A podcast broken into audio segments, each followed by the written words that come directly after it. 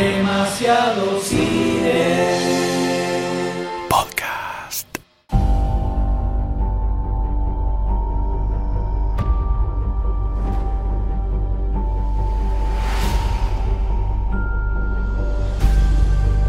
What is this place? Who are you? It is our sacred duty to defend the world. Right. Whoever you are, you are in. Llega una nueva película del universo fílmico de DC. If no one else will defend the world, then I must. Welcome to jolly old London. It's hideous. Yeah, it's not for everybody. ¿Logrará finalmente sacar a flote esta franquicia o la hundirá por completo? Or maybe not.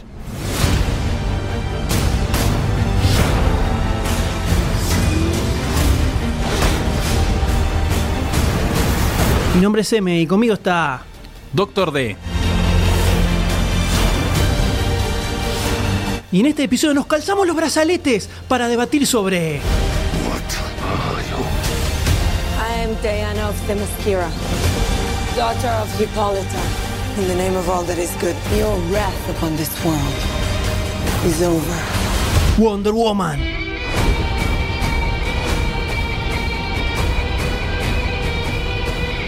La primer superheroína de los cómics. La única mujer en un mundo de super machotes. Hija de la mente de un hombre que tiraba mensajes subliminales a través de ella para la liberación de las mujeres. Todo esto escondido bajo la máscara de que era un personaje para que las niñas se sientan identificadas. Así nació en 1941 Wonder Woman, la Mujer Maravilla o Marvila, según la traducción de... De hace 60 Novaro. años. Claro. Su autor al principio no se dio a conocer. Nadie, muy pocas personas sabían quién era realmente. Aparecía con una máscara, iba a la editorial, Claro. dejaba las dos y, iba salía corriendo, claro. Hasta que finalmente salió a la luz que el mismo era el psicólogo William Moulton Marston, que era el creador de la máquina de la verdad. No sé si lo ubicas. El polígrafo. El polígrafo, el lector de mentiras. La historia de William es muy interesante. El tipo Me suena, me suena que es un muchacho especial. Sí, es especial. El tipo estaba casado con una psicóloga, Elizabeth Hollow Marston, con la cual tenía un hijo. Al mismo tiempo tenía un amante, también psicóloga, Oliver Vine, que también tenía un hijo con ella. Y se le empezó a complicar el mantener dos, dos familias y se le plantó a la mujer y le dijo, ¿se va a venir a vivir eh, mi amante con el hijo o me voy de casa? Así que fueron todos a vivir felizmente a la casa de William. Bien, inclusivo, ¿no? El señor. Nota aparte, los hijos, los dos hijos, hermanastros entre sí, no se enteraron hasta los 60 que eran hermanos. O sea, vivieron juntos. Vivieron juntos y eran... Pero no sabían que No. eran hermanos. Cuenta la leyenda que al Doc le gustaba el chirlo. Y que se armaba cierta partusa, a veces con las mujeres, le gusta atarse, sumiso, o sea, viste, todo es el... el- El látigo, sí. El látigo. Williams era ultra feminista e iba a todas las marchas que había con sus dos mujeres. Y un día, pensando en todo eso, nació... Feminista, feminista de esa época, ¿no? Claro. Donde capaz ser feminista era de- decir que la mujer no tenía que vivir eh, trapeando un piso, a lo mejor, ¿no? O sea, los niveles de feminismo de ese momento, el chabón tenía dos minas, las había cagado, se las llevó a vivir juntas, le dijo, acá se hace lo que yo digo, se vienen todos a vivir acá, digamos que es un poco discutible Sí, la, la sí, postura sí, feminista en los estándares actuales. Tal vez para ese momento era un Claro, tipo muy progresivo, claro, puede ser. sí, sí. Así que agarró, le presentó el, el personaje a los editores de la All American Publications, que luego, junto con la National, formaría DC Comics. Le dieron luz verde y en el número 8 de All Star Comics sale Wonder Woman a la venta a la calle. Dato de color. Su primer dibujante era Harry Peter, que, que dibuja así medio cabezón, le dibujaba medio cabezona. Un clásico el estilo de dibujo. ¿Te acordás que te dije que Marston era feminista? Sí. Bueno, este chabón, Peter, en los 20 ilustraba los folletines pro voto femenino, que era con los que los grupos feministas iban a hacer sus marchas en los 20. Repartían esos folletines que este tipo dibujaba y ahora casualmente escribuja Wonder Woman. Como dijo el gran filósofo, todo tiene que ver con todo. Aparece esta guerrera amazona que deja la isla dominada por mujeres. Y se va al mundo del hombre, agarró sus petates, sus cosas y se fue a la goma. La princesa Diana se fue con sus brazaletes, el escudito y el lazo de la verdad. No sé si el lazo de verdad te hace acordar a cierto invento que hizo su creador, apretar. Ah, mirá, muy bien. Con este lazo ataba a los malhechores para que le digan la verdad a la milanesa. Los amorosaba, decía, papito, ¿qué pasa acá? ¿Qué haces acá? Y la tiraba. Apenas salieron las primeras historias de Wonder Woman, salió una asociación católica y ya la puso en su lista negra. ¿Por qué? Porque la acusaban de sexista, porque aparecía con poca ropa y siempre aparecía en alguna, en alguna viñeta, alguna página, atando a mujeres, dándole un chirlo, un Un coscorrón. poquito de verdad de, de esa mirada te la puedo entender. Todos apuntan a que William le gustaba el sadomasoquismo, el chirlo. O sea, ¿te acuerdas que recién hace un ratito lo contamos? Pero él decía que en realidad lo que quería representar era la liberación de la mujer, que la mujer estaba atada y tenía que expresarse, salir de, de su encierro. Le gustaba el chirlo y la verdad lo quería para. Marston falleció en el 47 y sus dos mujeres siguieron viviendo juntas hasta el 80, cuando falleció su amante, por así decir. Y su mujer falleció en el 93 a los 100 años. O sea que siguió como siguió la buena relación.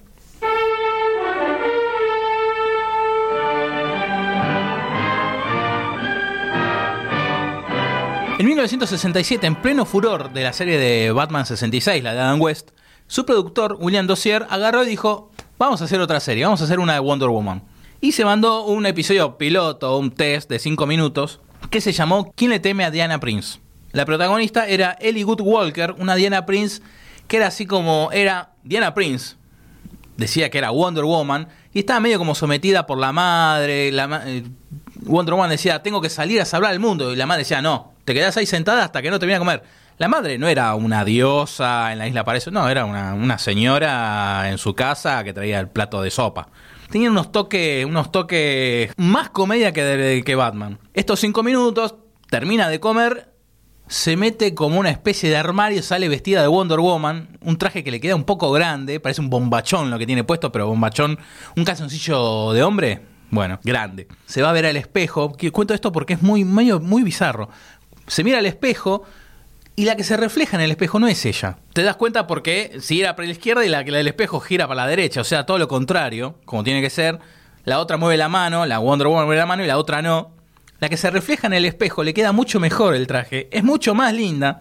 Esa chica que aparece en el espejo es Linda Harrison, que era la que hacía de Nova en el planeta de los simios, la versión de Charlton Heston. Ahí, hubo- ahí se equivocaron el Se casting, equivocaron, porque encima la otra era- Lo que no se entiende es por qué hicieron eso. Supongo que querían ah, poder filmar el reflejo en el espejo inventado. No, se entiende. No sé, una cosa Encima cuando le enfocan a, a la protagonista hace caras, le enfocan, enfocan el espejo y hace moriqueta. No entiendo por qué no usaron un espejo. ¿Será porque mejor se reflejaba la cámara? No tengo Claro, idea. Puede ser, depende del ángulo. Pero era paupérrimo. Mientras tanto, en los cómics, con el furor de la liberación femenina a fines de los 60, un joven guionista, Denny O'Neill, agarró a la princesa Diana, le hizo un lavado de cara, la dio vuelta, le dio vuelta a todo, le sacó toda su mitología y le hizo un simple agente secreto. Bien a lo Modesty Blaze, que era la versión femenina de James Bond.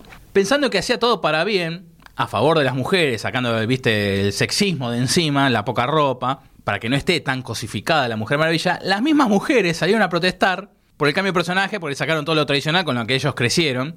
No les molestaba, evidentemente, que estuviesen poca ropa. Así que esta agente secreta siguió haciendo su trabajo durante cinco años más hasta que volvió a ser la Wonder Woman que todos conocemos. Sí, años después, muchos años después, Denny O'Neill eh, ha, ha hablado sobre el tema y ha dicho que eh, reconoce que fue un error, que era muy joven y lo que no entendía era que en realidad al sacarle los poderes lo que había hecho era justamente sacarle eso que la ponía al nivel de Superman, Claro, al sí. nivel de Batman, al nivel de los otros héroes, le sacó el poder que tenía y la convirtió en un ser humano normal. Entonces, en realidad, le sacó lo más fuerte que tenía el personaje y lo que la convertía en, en En un ser sí. poderoso, digamos, eh, y la redujo a un agente secreto. Y él pensaba que estaba haciendo como que lo estaba tomando más en serio al personaje, como que lo enganchó por el lado equivocado.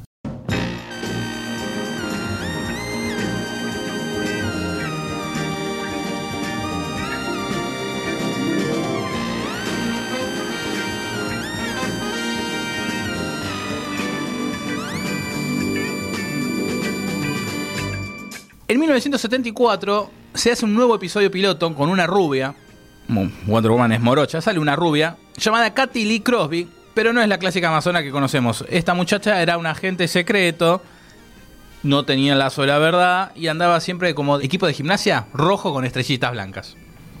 No pasó Una el mujer piloto. biónica cualquiera. Claro, pero no pasó el piloto.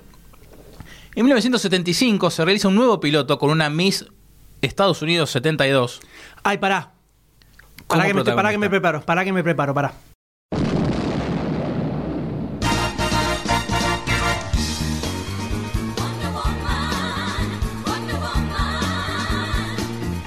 Esta vez tenemos el clásico uniforme con el lazo colgado a su lado. Todo, todo, todo. La protagonista Sí. es una morocha para el infarto. Una morocha, una morocha ya me Ya se, te está, eh, se te está ablandando. que marcó una generación. Y lo sigue marcando. Linda Carter. Sí, señor. Genia, Por una genia total. Wonder Woman. Wonder Woman. La primera temporada está ambientada en la Segunda Guerra Mundial, con Steve Trevor, un piloto que cae en la isla Paraíso, como la clásica historia, y vuelve a Estados Unidos con la princesa Diana. La segunda temporada ya estaba ambientada en los 70s, obviamente con los dos. La serie pasó a llamarse Las Nuevas Aventuras de la Mujer Maravilla. La serie duró del 75 al 79.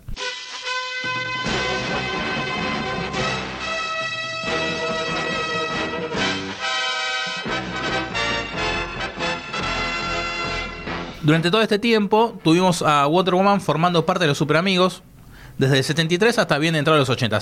O sea que desde el principio de los 70 siempre estuvo en la pantalla chica. En 2009 tenemos una peli animada de la princesa Diana contando su origen y rompiendo un poco el molde que se tenía de ella en la TV. ¿Por qué? Acá se la veía más guerrera, más violenta. Fue una peli que sorprendió, a mí me gustó mucho. Sí, fue la época en la que empezaron a salir estas pelis eh, animadas de DC, que empezaron a salir de distintos personajes. Eh, Marvel estaba haciendo lo mismo al mismo tiempo. Por ejemplo, la de Linterna Verde había salido en Sí. ese momento. Y de todas esas que salían, que era, era la época que creo que también había salido de la muerte de Superman. Sí, me parece que eh, era un por poquito ahí, antes, 2008 Un poquito creo, antes. sí. Pero de todas esas que salieron, me acuerdo que la de la Mujer Maravilla Es fue muy buena. por lejos la mejor de todas. Muy lejos.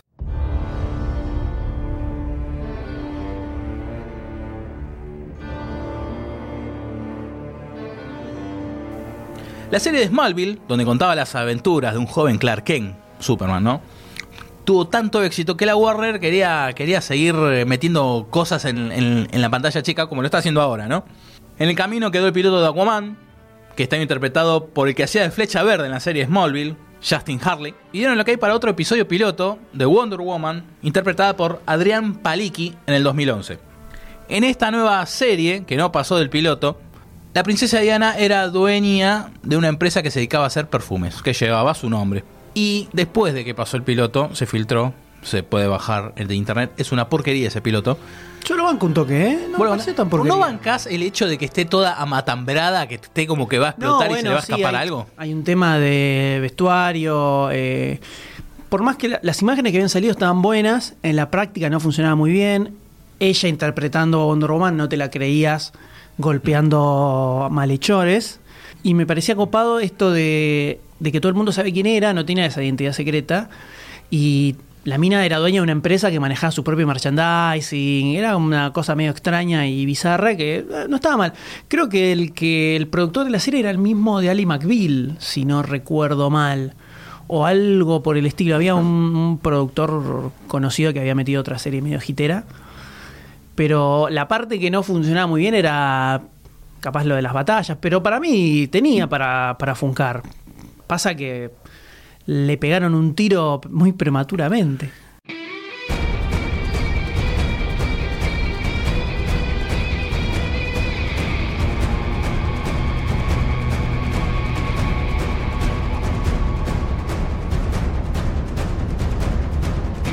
La cosa tomaría color en 2013 con The Man of Steel, donde comenzaría el DC Cinematic Universe. Y comienzan a buscar una nueva Wonder Woman que finalmente quedó seleccionada, quedó interpretada por una ex soldado israelí, una ex modelo llamada Gal Gadot. Para mí la elegida natural, quiero decir, y lo sigo diciendo, era Gina Carano.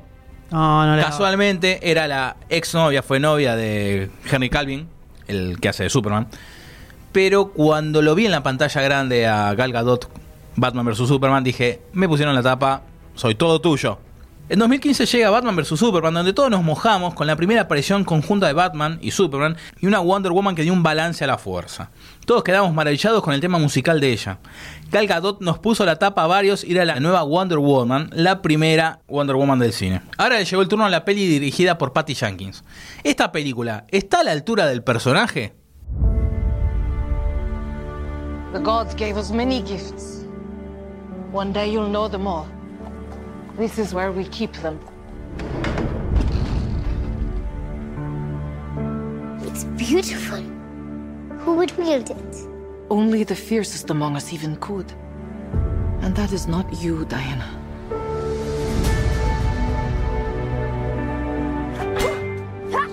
You will train her harder than any Amazon before her. Five times harder. Ten times harder. Never let your guard down. You expect the battle to be fair. Until she is better than even you. Yo la verdad que después de ver Escuadrón Suicida, que me parece una de las peli- peores películas que vi en mi vida, eh, me bajé. Peor que la linterna Me verde. bajé, sí, ya lo, le- lo dije en el podcast, que vos no estuviste. El público se Por eso no, no, no recordás, tal vez. Eh, Ni me acuerdo si estuve. Exacto. En el. Sí, totalmente. Es peor, mucho peor que Linterna Verde, por supuesto. Pero entonces me bajé del DC Cinematic Universe directamente. O sea, me bajé. Dije, ya está, no tiene solución esto. Se terminó. Se terminó acá. Va a seguir saliendo, van a seguir siendo películas todas horribles. Y es el fin. Listo. Es lo que hay. La verdad que esta película no me llamaba para nada la atención, cero ganas, eh, no vi nada, como con todas el resto de las películas, no vi trailer, imagen, nada más allá de un póster. Eh, no me interesaba mucho, fui medio a la fuerza porque había que grabar este podcast. Y es una maravilla, verdaderamente. La película es una lástima que esto tenga que continuar con otras películas, con Batman y con Superman y con Aquaman y con ese flash horrible que hemos visto dando vueltas por ahí. Eh, y que no sea el Wonder Woman Cinematic Universe, porque creo que todo funcionaría muchísimo mejor. Eh, Gal Gadot, una genia, hermosa, eh, se la recontrabanca el personaje. Patty Jenkins dirigiendo garcó a medio planeta porque se le tenía cero fe, cero fe. Pensemos que la última película que hizo fue Monster hace 15 años más o menos, que es con, el, con la que ganó el Oscar Charlize Theron, que no tiene nada que ver con esto. Y después en el medio hizo muy poquitas cosas, no volvió a hacer una película, un estreno así de cine importante, nada. Y apareció de la nada en esta película y le tapó, el, le tapó la boca a muchos. Y me pareció excelente. Y no solo, o sea, objetivamente excelente, no como cuando hablamos sobre Batman vs. Superman, que es un placer culpable. En este caso no, me parece objetivamente una película excelente. Y me parece que es la mejor película de superhéroes. Pero acá, antes de que salgan con las antorchas a buscarme y a querer lincharme en la plaza pública, quiero hacer énfasis en la palabra superhéroe. Porque tenemos un montón de películas de gente con poderes que le gusta cagarse a piñas con otra gente con poderes. Pero no hay muchas películas donde verdaderamente se enfocó en lo que implica el superhéroe en cuanto a cómo encara su relación con el mundo. Básicamente lo que pueden hacer es agarrar, si quieren, nuestro podcast de Man of Steel, que tiene unos cuantos, lo pueden encontrar en el Secret Files, que salió hace unos Sí, meses. sí, sí. Escuchan todo lo que le criticamos a esa película, que es donde hablamos justamente sobre qué implica esto de ser un héroe y por qué ese Superman no es un superhéroe, No. es un tipo con poderes. Todo lo que comentamos que está mal en esa película, en esta película lo hicieron bien, básicamente.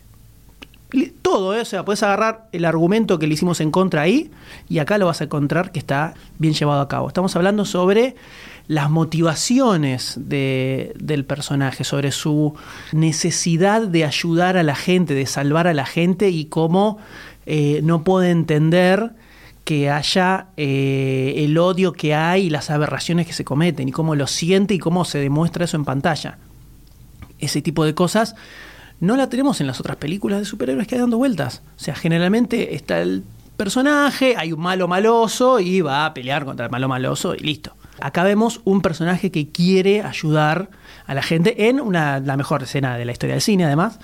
Entonces, eso es lo que creo que está súper, súper bien logrado acá. El concepto de superhéroe con la palabra héroe, o sea, dándole pelota a la palabra héroe, creo que lo construyeron perfectamente acá. Y nosotros películas no lo vemos ni hablar las películas de DC. Man of Steel, Batman vs. Superman. No existe, es la nada absoluta.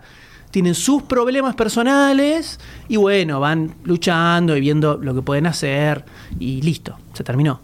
Excelente Gal Gadot, excelente Chris Pine, medio eh, Capitán Kirk, pero bueno, va un poco por ese lado.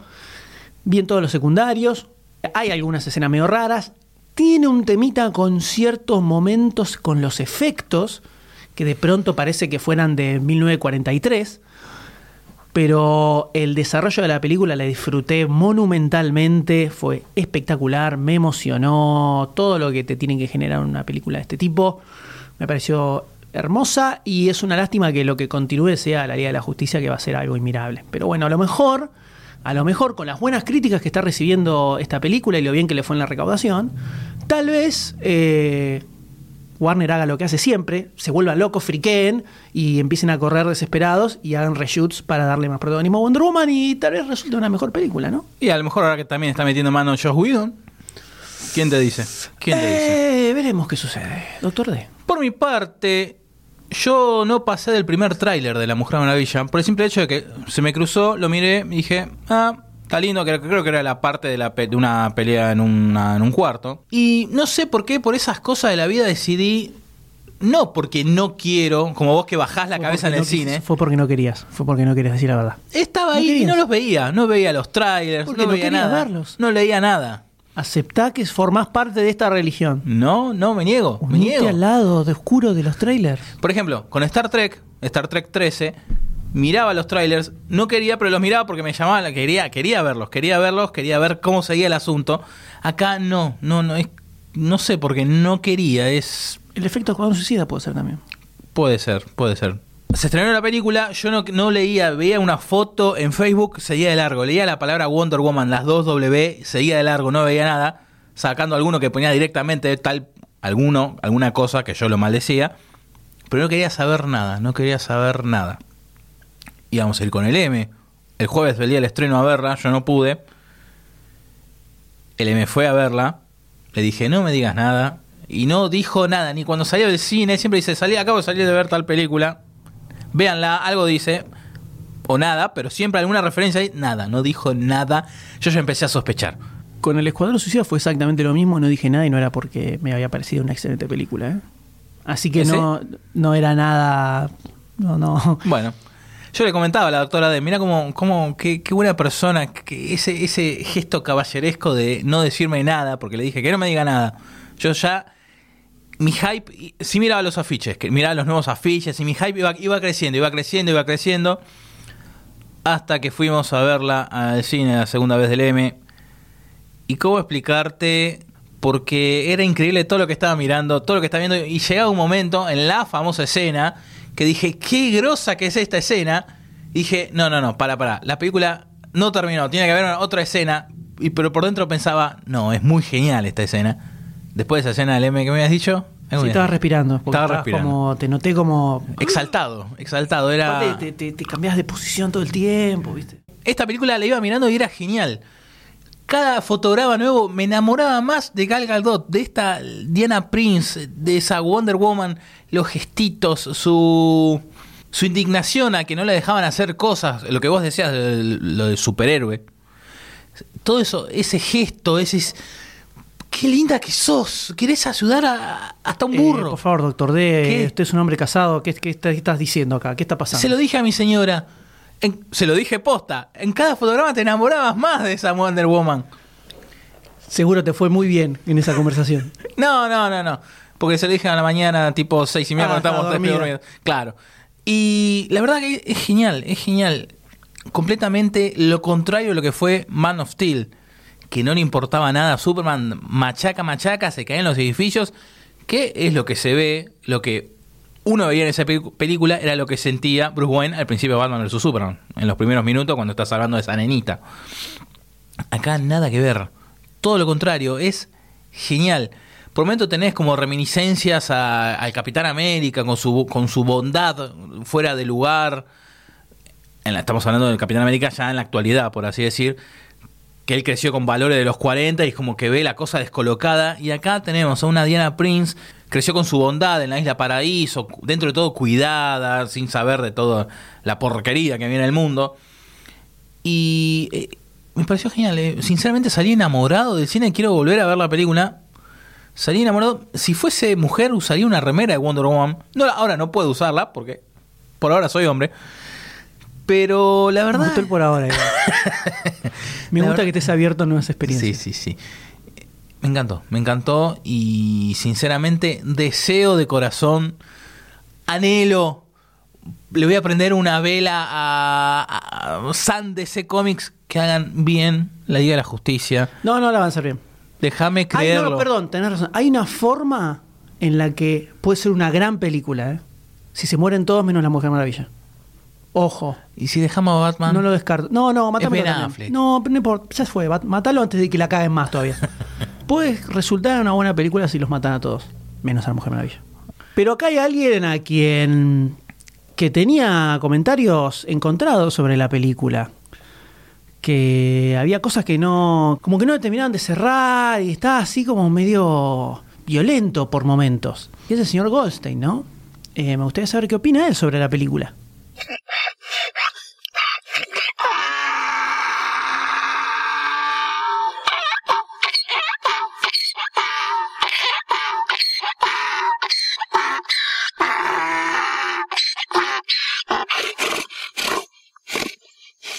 Tremendas declaraciones. Terribles. No puedo creer lo que acaba de decir. Eh, es No fuerte. puedo creer. Fuerte, pero bueno. Y es así, es lo que él piensa, no, no podemos ponernos a su contra. Acá le damos lugar a todos para que opinen. Y por supuesto, también falta la clásica, la clásica palabra del Dr. Sayus, ¿no? ¿Qué opinó Sayus sobre esta película?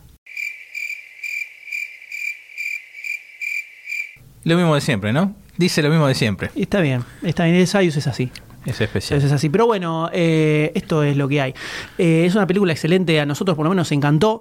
Claramente somos dos individuos con un background deseístico muy fuerte. Sí, sí. Al margen del odio que puedo llegar a tener por Escuadrón Suicida, reconozco que tampoco soy extremadamente objetivo. Porque Es- toca una sí, fibra especial exacto, igualmente. Sí, sí, sí. Entonces, esto es una especie de demasiado cine supercastero. Es- Es así, se dio así, sí. lo lamento en el alma, pero disfrutamos esta película de una manera Mo- exponencial. La música, Impresionante la todo. sonora. Excelente. Tiene sus cosas que no. sus cosas medio flojas, que las comentaremos ahora, pero para nada, para nada le hacen frente a todo lo bueno que tiene y todo lo que tiene para disfrutar, que es un montonazo. Así que es una película para ir a ver. Pero acá hay que sumergirse en los spoilers, doctor D. Esto no da para más. ¡Vamos!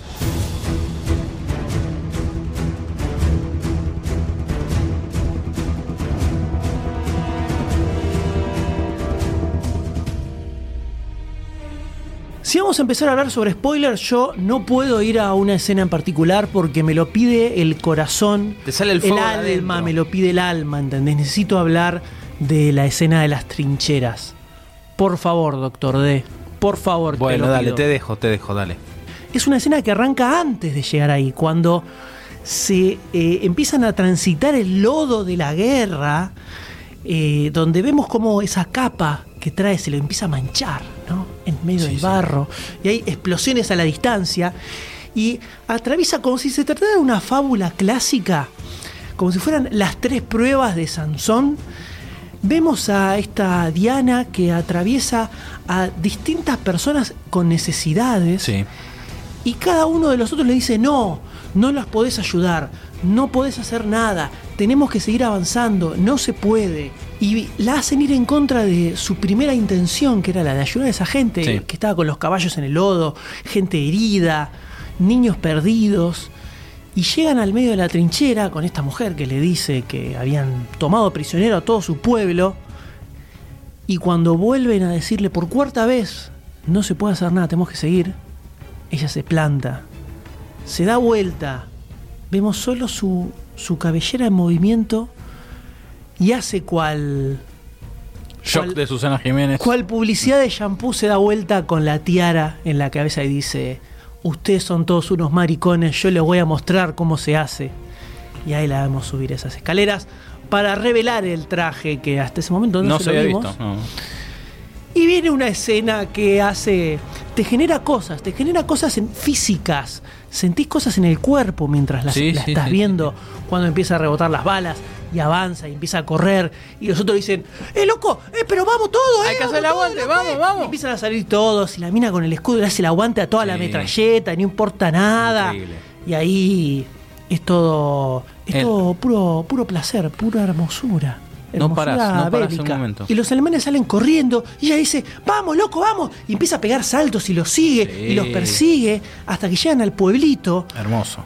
y empiezan, se arrinconan en una entrada del pueblo y ella les dice, por supuesto, esperen acá. Sí, quédate acá. ¡Punto! Le dice. Y arranca hacia el, hacia el pueblo con el tema de la Mujer Maravilla. Y ahí ya no das más, ya estás agotado. Estás agotado de la escena anterior y sigue, y sigue. Vos decís, no puedo más, pero basta, dámela toda basta. igual. Dámela que no me importa nada. Y arranca una escena de acción impresionante, donde hay una mezcla de con el estilo de batalla que le dieron a las Amazonas, Sí. revoleándose por todos lados, con la espada, con el escudo, atravesando paredes. Espectacular, espectacular toda esa escena, hasta terminar eh, con una especie de arena que se forma donde empieza a pelear con el Sí, lazo, hermoso. tirándolo al mejor estilo de Indiana Jones.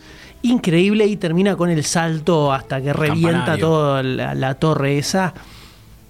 Increíble, espectacular. La vi dos veces ya y la podía ver 700 mil veces. Son, que son? Cinco minutos, pero el concentrado que tenés ahí. Impresionante es esa escena. eh, increíblemente lograda, increíblemente lograda.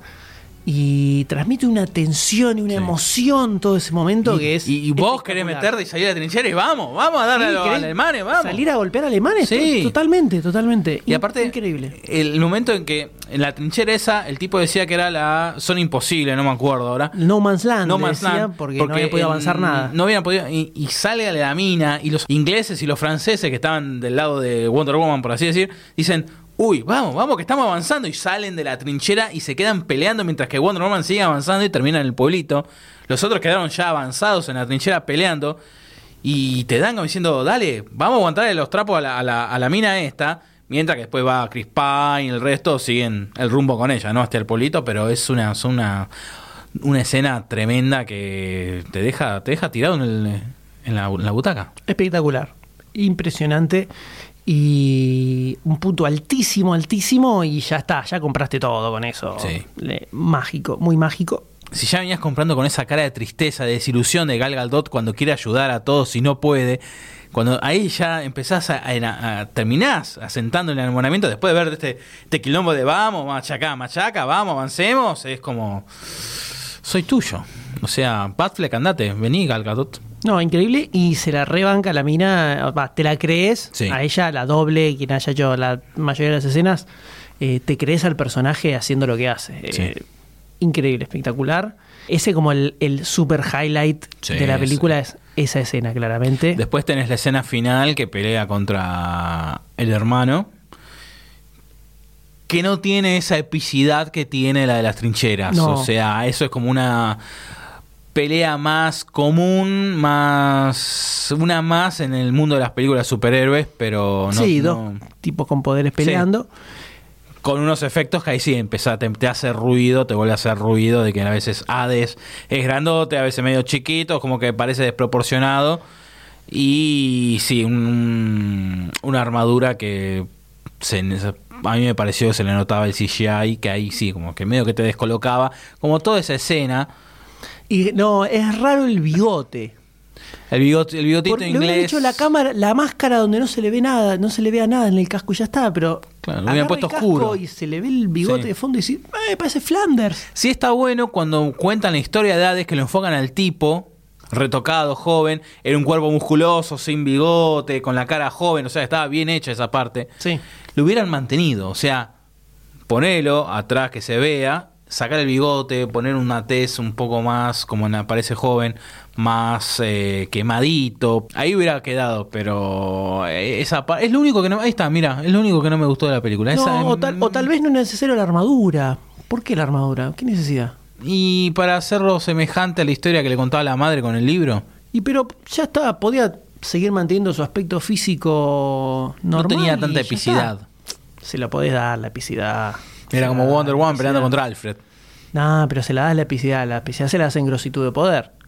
Otra cosa que lo veía y el final, el final a lo Capitán América de Steve Trevor, escapando con el avión con el cual iban a tirar las bombas al gas mostaza sobre Londres, muy a lo Steve Rogers en Capitán América Primer Vengador, yo pensaba que iba o terminaba la escena que se veía el paracaídas ahí en el fondo cayendo, diciendo, ah, bueno, se salvó, pero no era ver eso y era ver el Capitán América, el primer Vengador. No, No, en ningún momento pensé que Capitán América. Sí. Me dejó muy mal esa escena. Me puse muy triste. Me sí, emocioné. triste es, pero... Eh, me y me pareció. Esa escena, me pareció- esa parte me ha sido logradísima.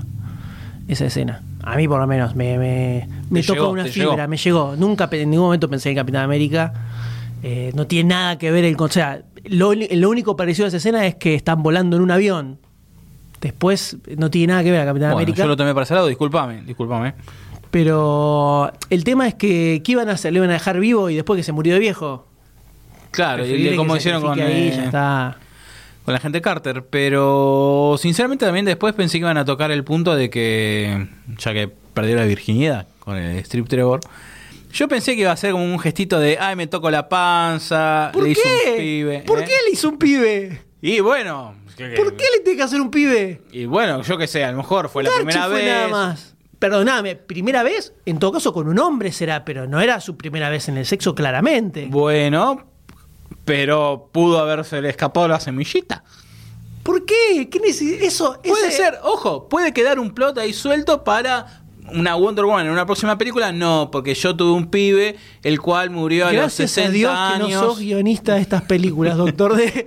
Porque sería Steve una Trevor cosa... Jr. Sería, sería algo terrible y retorcido y muy maquiavélico. Pero tendría mucha más guita que la que tengo ahora. Puede ser. Y además, no. siempre todo protagonizado por Dan Aykroyd estaría Obvio, una cosa obvio. desastrosa. Me gustó mucho toda la escena cuando llega a Inglaterra, que se encuentra con este nuevo mundo, manteniendo su, su onda inocentona. Sí. En la parte de la que se va probando los vestidos, como que es como cómo pueden las mujeres moverse con esto, cómo pueden pelear con esto, oliendo la, la flor muerta que tienen en el sombrero. Sí, está, está muy llevado y la cara como de, de desencajada social, por así decir, de, de Gal Gadot está, está, está muy bien representado. Sí, que no entiende nada. ¿Cómo pueden ustedes, ust- vos, vos salís a pelear así? O sea, ella sigue pensando en la mentalidad guerrera. Una guerrera mm, campesina, le podemos decir, en, esta, en la gran ciudad. Y sí, un poco, es un poco así. Sí, sí, es un poco así. Una Laura Ingalls guerrera. Y así, hablando de batallas, guerreras, amazonas, al principio en la, en la isla Paraíso, es la escena del entrenamiento, ¿no? Al principio de todas las amazonas en ese eh, a campo abierto, que, la verdad está, está muy bien, está genial. Cómo está cada una representando una técnica diferente de pelea o intercambiando entre sí distintas técnicas. Mm, Me parece que está, obviamente, no al nivel de, de la escena de las trincheras, pero es una presentación de, la- de los personajes, no de los personajes, de la, la forma de representación de la fiereza de las amazonas. Me parece que está, está muy bien logrado. Sí, todo el estilo, el estilo de pelea que diseñaron para las Amazonas me parece espectacular. El hecho de que usan mucho arco y flecha, eh, arriba y abajo del caballo, y esos movimientos, esos saltos raros que hacen. Ujú. Sí, sí, sí. eh, me pareció genial. Y es- está, es alucinante en esa escena que hay un CGI medio dudoso por momentos, pero igual te impacta. Y después toda la escena de la invasión alemana cuando aparecen ahí en los caballos, y se tiran de arriba del risco y con una flecha se enganchan con la soga. Toda esa escena me pareció espectacular, espectacular como pelean y ya arranca la película con una Alta. carga de tensión bastante fuerte. Convengamos que la directora Patty Jenkins maneja las escenas de batalla muy bien. O sea, tenemos la escena del entrenamiento de las Amazonas, ok. La de la invasión alemana, ok. La trinchera, ok. La única que dentro de todo hace agua, pero por una, por una cuestión de, de efectos o de resolución del personaje, por así decir, es en la de final. Pero la verdad que muy bien. No. Sí, sí, excelente. Excelente, pero además con buen. eh, con buen ritmo, con buen manejo de la tensión. eh, en la última es donde eso se empieza a desbarajar un poquito. Puede ser que ahí haya metido mano alguna otra, una influencia de otro director, que a lo mejor esa batalla es como más estándar. No, ahí lo que tenés es mucho CGI, entonces influye mucho los que laburan en eso. Y vuelves a tener dos tipos poderosos peleándose, que medio que ya lo vimos 200.000 veces eso. Entonces, tirándose rayos o reventándose con cosas, hay un cierto límite del que, o sea, tenés que hacerlo muy creativo para que se sienta como algo nuevo. Sobre todo cuando venís de otro tipo, de otras escenas que son mucho más originales, que Sí. llaman mucho más la atención. Entonces, ahí es donde también se siente un poco, un poco Por que tiene momentos grosos cuando muere Steve Trevor, que la mina se saca y empieza a reventar a todos los soldados alemanes y él Sí. levanta el tanque eh, y se, después se Sí, contiene. Cuando tira el rayo también, la bancás, hace la mierda. La bancamos. Tiene cositas, tiene sus cosas, sí, sí. Toda la reconstrucción de Temisira eh, me pareció espectacular. Esa escena que se ve, una escena aérea donde vemos el primer vistazo que tenemos de la isla de las Amazonas, Sí. que es un lugar que existe en la realidad, Sí, eso. Le agregaron una estatuita, un par de cositas, pero el 90% de lo que se ve ahí existe en la realidad. Hay un lugar así en el mundo, señores, tenemos que ir a vivir ahí claramente. Y, Con Gal Gadot. pero eso pensé que estaba incluido en, Por las el, dudas, en el paquete. Aclaramos, no sé que no lo traigan. Donde arranca con esa pequeñita Diana correteando por ahí, con una de las peores escenas de la película, es cuando salta por ese risco y lo agarra, la agarra la madre, que ahí hay una escena Sí, de caída con medio- efectos de 1948 más o menos. Y, pero también muy adorable. Y en ese momento también es la madre le- Hipólita le cuenta la historia del origen de las Amazonas. Sí. Y se ve toda esta especie de fábula sobre Zeus y los dioses y la creación del hombre, que tiene todo un estilo de pintura renacentista, así con movimientos lentos y medio como estoicos, viste como eran todos con las túnicas sí, dando sí, vueltas y los colores muy dentro de esa gama, que como recurso gráfico para contar eso me muy pareció bueno, sí. muy muy grosso. Me hizo acordar, puede ser Hércules de Disney, que van contando historias a través de los dibujos los jarros. Claro, No, usan ese recurso, pero bueno, llevado al, al, al 3D. Pero me hizo acordar mucho a eso. sí, sí, sí, sí. Estaba muy copado. Y hasta parecía, nosotros fuimos a verlo en 2D y parecía 3D posta. A lo mejor eso iba jugaba mucho en, con los anteojitos 3D, pero la no, verdad. yo, yo la vi 3D y. ¿Ah, no? No, no suma. Ah, mira. Ah, Ahora que la viste en 3D, ¿qué tal? ¿Le sumaba algunas cosas? No, ¿Sumaba nada. algo? En, en general el 3D no me suba mucho. La fui a ver en 3D porque era la única función que había subtitulada. Muy pocas funciones subtituladas y 2D para Wonder Woman. Pero no, no suma nada. Y los aparte me molestan los lentes. Yo manco el 2D. Eh, así que mucho mejor el 2D que el 3D, definitivamente. Al principio, cuando estaban presentando los personajes, que llega Diana Prince a Londres, eh, aparece un personaje, que es el secretario de guerra, si no me equivoco. El de bigotito, que recientemente hablábamos. Y yo lo miré y dije, "Mm, este, este, este es el, el turrín, este es el guachín, que, el malo de la película. Después, cuando aparece en la escena del pava, que les tira unas monedas a los, a los, a los pibes, a al grupo, dije, no, la verdad me estoy equivocando, pero es que quedaba como para que perfilara ese... Y la verdad que al final, esa vuelta de rosca, eh, la verdad que me sorprendió al principio, pero después sí, ya me la, me la tiró abajo con la pelea que hablábamos recién. Pero es como que me la esperaba, no me la esperaba y ¡puf! Un cachetazo, un lindo cachetazo. Sí, eh, me gustó cuando aparece, me sorprendió medianamente. Yo ni siquiera sabía que iba a aparecer Ares en la película, porque como no vi nada, ni trailer ni nada, después me puse a ver los trailers y vi que había algunos concept art de ella peleando contra Ares. Entonces cuando lo mata el general este alemán, yo pensé que iban a hacer algo como que Ares en realidad está en los corazones de todos los Claro, seres también humanos, pensé lo mismo, así pensé exactamente lo mismo, sí. y no que iba a aparecer efectivamente. Entonces me sorprendió cuando apareció ahí Bigotín. Y esa escena, ves, el manejo del personaje como más sutil, que aparece, desaparece, casi como terrorífico. Sí, sí, sí, sí. Ahí funciona muy bien. Muy bien. La verdad que sí. Cuando eso se transforma en un tipo con poderes que tira rayos, y es como que ahí me lo genericoneaste, ¿viste? Se convirtió en un genérico. Mm. Sí. Eh, villano de superheroico número 23, así. Entonces, capaz podrían haberlo manejado de otra forma, me parece. Eh, no sé bien cómo, pero no necesariamente tenía que ser el tipo gigante tirando rayos. Ahora que mencionaste la muerte del general alemán, ¿no te rompió el corazón cuando Wonder Woman agarra y le dice a, Steve Trevor, no, pero yo lo maté, no sé por qué ustedes siguen peleando. Sí, una Te gana de ir a abrazarla sí, y decirle, no, chiquita, está todo bien, quédate tranquilita. Vení conmigo. No, olvídate, no mires, no mires a los, a los hombres malos, no, no, no, no, quédate bien. Sí, sí, totalmente. Posta, posta, falta que haga pucherito, Se me estrujó el corazón de una manera terrible. Terrible, terrible. Hermosa. No, no, no. Y estoy trigo que se va, le digo, no, pero espera que voy yo. Aprovecha, dale que está con guardia baja, dale. Pero sí, sí, es, es hermosa, es hermosa. En definitiva, la amé, amé la película. Ahora la gran pregunta, después de ver eh, esta Wonder Woman, que en general tuvo críticas muy positivas, Sí. gente que le gustó más, gente le- que le gustó menos. La gran pregunta es si esta película resucita las esperanzas en el universo cinematográfico de DC. ¿Creemos que se puede salvar este barco prácticamente hundido?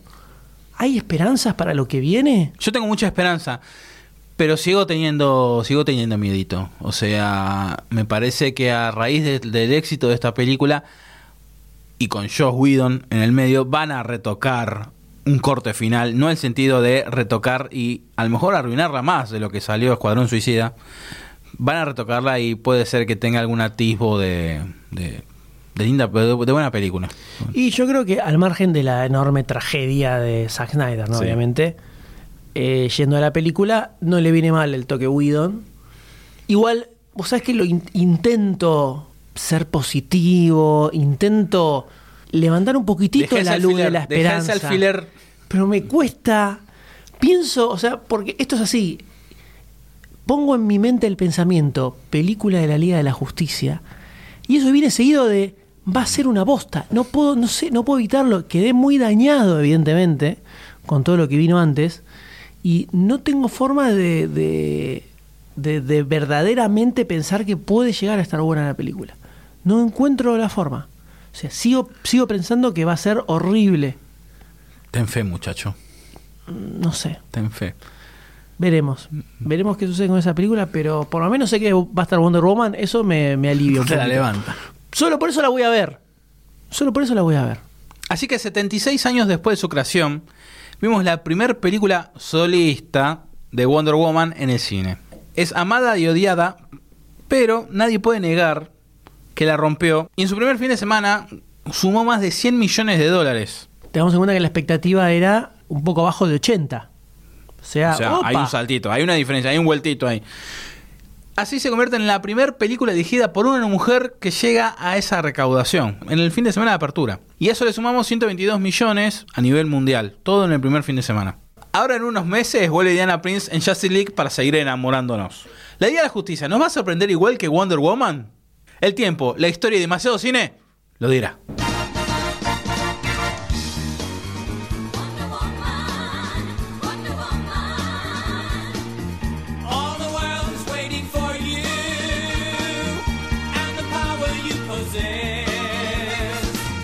Possess. ¿Te gusta lo que hacemos y te estás preguntando cómo puedo hacer para colaborar con toda esta magia? La respuesta es muy sencilla. Entra a patreon.com barra lunfafm y convertirte en patrocinador. Con tu aporte vas a estar dándonos una mano para crear más y mejor contenido. Y la próxima vez que escuches uno de nuestros podcasts, vas a saber que vos sos parte de que eso sea una realidad. Si no te querés perder ningún episodio, suscríbete a Demasiado Cine en iTunes, iBox, Spotify o en tu aplicación de podcast favorita. Demasiado Cine forma parte de Lunfa, un lugar en el que vas a encontrar un montón de podcasts increíbles. Puedes escucharlos entrando a lunfa.fm.